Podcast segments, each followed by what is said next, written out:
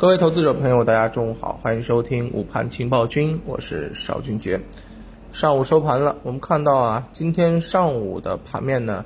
热点相对比较杂乱，两市共三十八只个股涨停啊。那么其中呢，我们也看到啊，相关的一些品种啊是啊有强的表现啊，但是这个呢都是属于星星点点啊，比如说像相关的这个价值重估的芯片。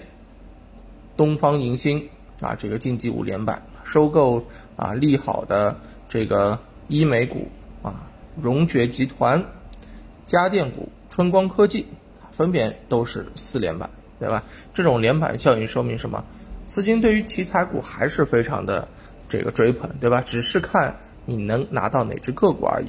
那么另外一方面，从板块上面来说呢，盐湖提锂、虚拟现实。华为汽车这些呢，成为了资金聚焦的一个主要方向。那么钢铁啊、煤炭这些资源股呢，是出现了一个回调啊，短线的情绪呢是有所回升的啊。但是很明显，我们看到啊，市场的这个赚钱效应啊，并不是非常的强。那么汽车整车板块领涨两市啊，江淮汽车涨停，比亚迪呢涨了近百分之五九啊。消息上呢，也是华为计划七月底前在两百家体验店卖车啊，年底准备是拓展到一千家以上，而且呢，呃，这个相关的负责人在公司内部定下了明年销售三十万台的这个目标啊，所以这样子的一些啊消息的一个刺激，对于盘面当中的题材，它的这个推动是非常明显的。而另外一方面呢，我们也看到了啊，相关的这个医美板块在盘中呢再创历史新高。但是截止到午盘，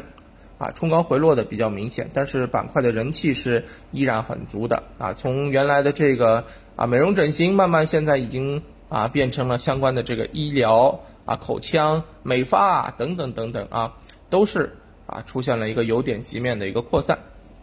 另外呢，今天上午盐湖提锂概念股呢也是走的比较强啊，因为为什么呢？有消息刺激啊，这个。嗯，相关的这个行动方案领导小组少讨论啊，并且审议了这个建设世界级盐湖产业基地的这个行动方案。因为大家知道啊，这个我一直看好相关新能源汽车啊，特别是动力电池的一些上游锂矿资源，对吧？那么这样的一个嗯市场的行业发展，那必然就需要这个锂的一个增加。那么我们国内呢，其实对于锂矿的。进口依赖度是非常高的，达到了百分之七十，而百分之五十呢又来自于澳洲啊，锂矿供需啊抽紧的这种背景之下，那国内的这个本土的锂矿资源啊相关的一些品种当然是有望迎来重大的价值重估的啊，所以嗯这些是盘面当中有表现的，而大家也会发现，但凡我讲到这些热点啊，基本上都是背后有事件驱动的。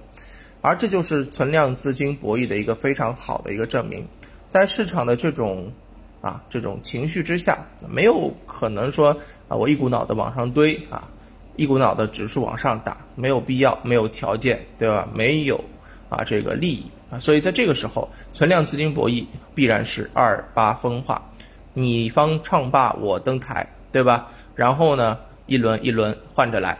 这样的一个节奏，应该是我们当下。需要好好去把握的，好吧？行，今天下午的这个盘面呢，我认为大概率依然是将维持着一个市场的一个震荡行情。那么投资者呢，嗯，我还是要提醒大家啊，以指数的这个角度上面来看，上证指数这边是有压力的啊，看它今天三千五百点能不能顶得住啊？能够顶得住啊，继续观望是吧？啊，但是如果顶不住了，你一定要啊小心一些。一方面。指数型的一些品种，或者说前期抱团的一些品种，要观望啊，不能够去盲目的追高抄底。那么另外一方面，趁着指数在涨，其他品种在跌，一些调到低位的品种，你要考虑是不是将迎来起涨的一个契机？好吧，这就是今天中午跟大家聊的。那更多的内容，我们等到下午收盘之后啊，跟大家接着聊。拜拜。